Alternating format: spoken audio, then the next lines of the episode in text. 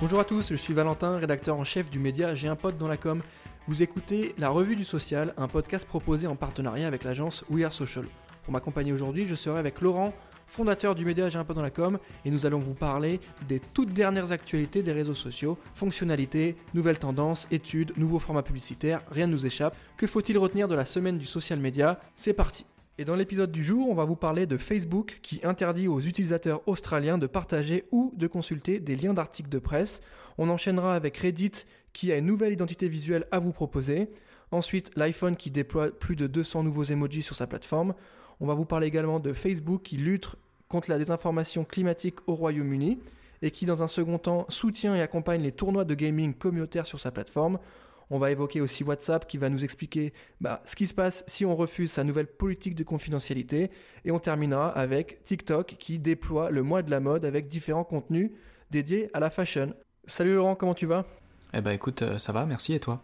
Bah écoute, ça roule. Euh, on est très content de vous retrouver pour le nouvel épisode de la Revue du Social. J'en profite pour vous remercier de tous les messages que vous nous envoyez et des bonnes notes que vous nous mettez sur Apple Podcast. C'est hyper important pour nous et ça nous donne euh, la foi et la motive de continuer. Je remercie particulièrement euh, Agathe. Je remercie aussi Pless99, Faustine et Charboul Labiboul qui nous a laissé des très bons commentaires. on va commencer cette nouvelle RDS tout de suite avec Facebook qui a une actu assez chaude en Australie. C'est-à-dire que la plateforme euh, interdit aux users de consulter ou de partager ou d'avoir accès au contenu des éditeurs, c'est-à-dire des médias locaux. Qu'est-ce qui se passe euh, Est-ce que tu peux nous expliquer? C'est ça. Alors en fait, euh, cette décision a fait suite au débat sur la proposition de loi du gouvernement australien qui cherche à pousser les plateformes Internet à payer directement les médias. Alors quand je dis plateforme Internet, évidemment, je parle des plus grosses, notamment Facebook et Google, pour qu'elles payent une redevance euh, sur les contenus pour pouvoir euh, partager euh, justement des articles qui ont été publiés sur des médias. Hein. On, pourrait dire que nous aussi, en quelque sorte, sur J'ai un peu dans la com, on serait concerné en tant que média. Facebook a, répondu à, cela que seulement 4% des messages sur la Facebook Newsfeed étaient des, des, messages sur l'actualité. Donc voilà, c'est une, une, grosse affaire à suivre, c'est un vrai débat, un vrai sujet de fond derrière. Je crois que Google a accepté de payer euh, une taxe ou en tout cas voilà une sorte de redevance euh, à des médias. Donc j'ai pas encore euh, spécialement le, détail de, comment c'est calculé, mais, mais voilà effectivement Facebook lève le bouclier et, interdit aux utilisateurs australiens, bah, du coup comme tu l'as dit, de partager sur Facebook ou même de consulter des liens vers d'autres médias. Et tu parles de bouclier, hein, on reprend le champ lexical de la bataille parce que c'est ça qui est en train de se passer. Les utilisateurs, ils sont, ils, dépendent de ça parce qu'on sait que les médias, bah, ils sont très très liés au trafic de Facebook notamment, et du coup, euh, ils étaient en droit de se demander est-ce qu'on pourrait pas mettre en place un nouveau moyen de se faire de l'argent dessus, de financer tout ça? Euh, C'était un projet de loi hein, euh, du gouvernement et euh, Facebook a priori a été très très ferme et a dit bah, les potes, on va pas laisser passer. en tout cas, on va pas, on va pas se soustraire à ce type de taxe-là. Exactement. Euh, je pense qu'on va, ça va. Il faut suivre ça parce que c'est, ça se passe en Australie, mais ça peut tout à fait euh, arriver en Europe aussi. C'est des sujets qui sont déjà arrivés il y a 2-3 ans, euh, quand ils parlaient de séparer les articles de news, les contenus de news et les contenus de nos amis. Donc ça peut tout à fait revenir. Donc gardons un œil là-dessus. J'enchaîne maintenant avec Reddit qui dévoile une toute nouvelle identité visuelle. Ça fait du bien. elle est belle ou pas? Bah écoute, elle est, beaucoup plus graphique, elle est beaucoup plus visuelle. Euh, c'est plutôt la partie euh, Reddit Premium, hein, donc c'est pour ceux qui payent euh, qu'elle est le plus visible puisqu'elle s'accompagne de, nouvelles fonctionnalités comme l'ajout d'icônes, d'applications personnalisées, des avatars, des nouvelles illustrations comme je le disais. Il y a également leur newsletter, le Daily Digest. Euh, qui contient désormais un peu plus d'informations sur les messages, des images, des icônes. Euh, voilà, donc comme je le disais, c'est beaucoup plus graphique. Euh, il y a également des petites corrections de bugs qui ont été apportées à la plateforme et, qui, permettent de rendre l'expérience sur Reddit beaucoup plus intéressante, beaucoup plus confortable. Et, je pense que c'est une plateforme, on en a parlé dans la RDS il y a 2-3 semaines, vraiment à monitorer. C'est de là que partent aussi pas mal d'informations. Euh, pour nous, bah, on l'utilise aussi sur J'ai un pote dans la com, euh, donc euh, c'est vrai qu'une interface graphique plus confortable, c'est beaucoup mieux, et je pense que ça va faire en sorte que la plateforme se développera encore plus vite. Ok, merci Laurent. J'enchaîne avec ma news sur l'iPhone qui va déployer plus de 200 nouveaux emojis. On sait que l'emoji, c'est un, un, levier essentiel des communications aujourd'hui, notamment sur les messageries instantanées. Tu nous expliques ce qu'on va y retrouver? Alors en fait, bah, chaque mise à jour du système d'exploitation d'Apple s'accompagne maintenant de, son lot de nouveaux emojis. Euh, voilà, là on va retrouver la petite seringue de vaccination euh, liée au Covid-19, euh, bien évidemment, mais la mise à jour la plus notable dans ces emojis, ça va être la possibilité de sélectionner un homme ou une femme barbue. donc voilà, ça va être vraiment très très inclusif, pouvoir vraiment tout personnaliser et in fine avoir un emoji le plus proche de sa propre personne, peu importe son orientation sexuelle, son sexe, sa couleur de peau, la longueur des cheveux, euh, voilà, on va pouvoir personnaliser à un autre niveau l'ensemble des emojis. Ok, bah on va, on va se mettre à parler uniquement par emoji au final, hein, parce qu'on va tout avoir, hein. tout, tout, va être disponible, on va pouvoir échanger uniquement à travers euh, des petits emojis, à voir hein, ce qui va se passer par la suite, mais, euh, mais c'est hyper intéressant. Facebook maintenant qui lutte contre la désinformation climatique au Royaume-Uni. Donc qu'est-ce que ça veut dire? C'est quoi la désinformation climatique et qu'est-ce qui se passe au UK Ouais, alors en fait c'est lié à la vague de froid qui a touché le Texas euh, la semaine dernière. Le changement climatique euh, revient sur le devant de la scène, c'est un sujet qui fait la une, donc du coup c'est une opportunité euh, pour ceux qui sont sur Facebook et qui veulent diffuser des fausses informations ou changer la vérité. De pouvoir aller militer et faire un peu de négationnisme comme ça sur la plateforme. Donc Facebook va tout simplement étiqueter les messages sur le sujet du, changement climatique avec une bannière qui va diriger les utilisateurs vers une page d'information, un petit peu comme ils ont fait pour le Covid. À chaque fois que tu vas mentionner le mot Covid, tu vas avoir un lien de redirection pour dire attention, l'information n'est pas forcément vérifiée. Euh, donc c'est le même principe. Euh, la seule chose, c'est que pour l'instant, ils vont le faire que sur les posts Facebook au Royaume-Uni.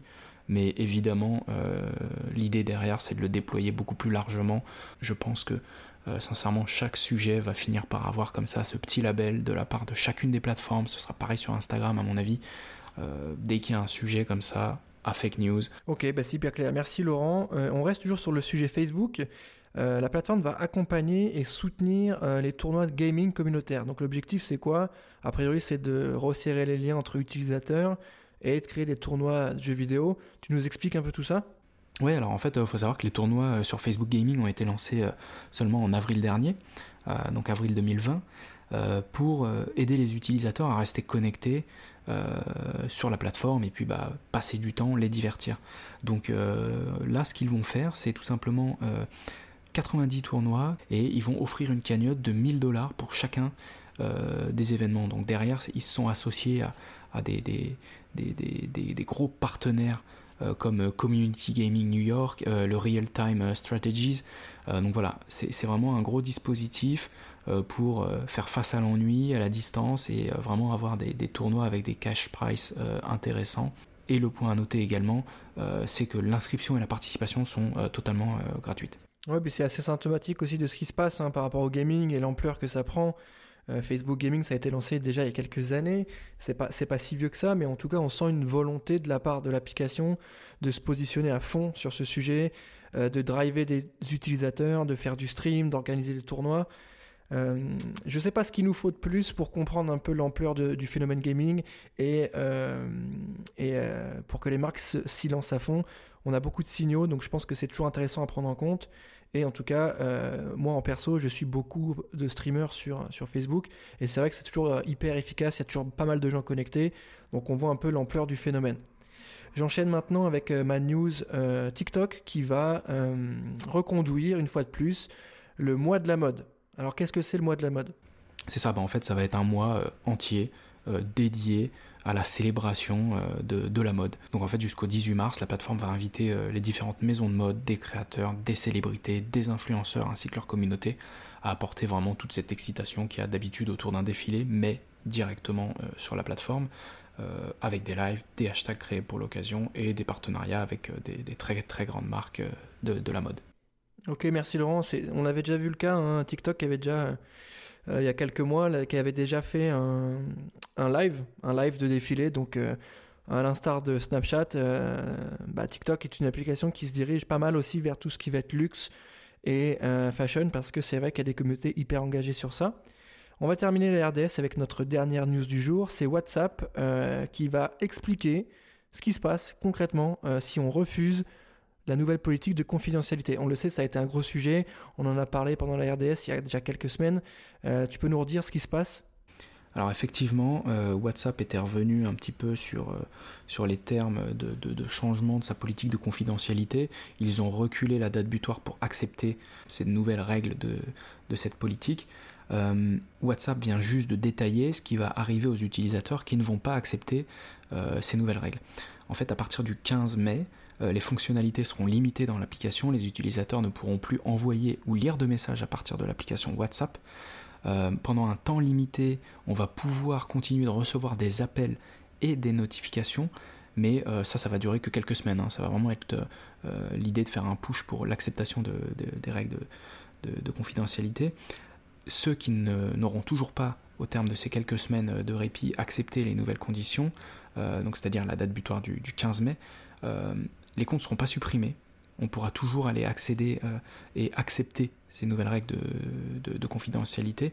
Par contre, euh, tous les comptes qui ne seront plus euh, actifs pendant 120 jours seront, eux, par contre, supprimés. Donc voilà, on voit vraiment que WhatsApp, en, décalant cette date, n'a pas juste souhaité assouplir sa politique de confidentialité, mais c'était juste donner un peu plus de temps pour expliquer cette nouvelle politique, mais, euh, mais en aucun cas euh, la rendre beaucoup plus souple et, faire marche arrière sur sa volonté concernant ces nouvelles règles. Ok, donc toujours compliqué le sujet WhatsApp. Hein, on, est toujours un peu dans le flou et c'est pas forcément. c'est pas forcément un, bon move de la part de l'application, hein, on l'a déjà dit, hein, elle a perdu énormément d'utilisateurs qui sont partis sur, sur Telegram et sur pas mal d'autres formes d'applications. On arrive à la fin de cette nouvelle revue du social. Je rappelle que c'est un podcast qui est proposé en partenariat avec l'agence We Social. Merci à tous de nous suivre, merci à tous de lâcher des commentaires et de mettre 5 euh, étoiles sur Apple Podcast. Euh, ça nous fait plaisir, ça nous permet de bien remonter. Merci Laurent pour toutes tes réponses. On se retrouve la semaine prochaine pour la nouvelle revue du social. À bientôt.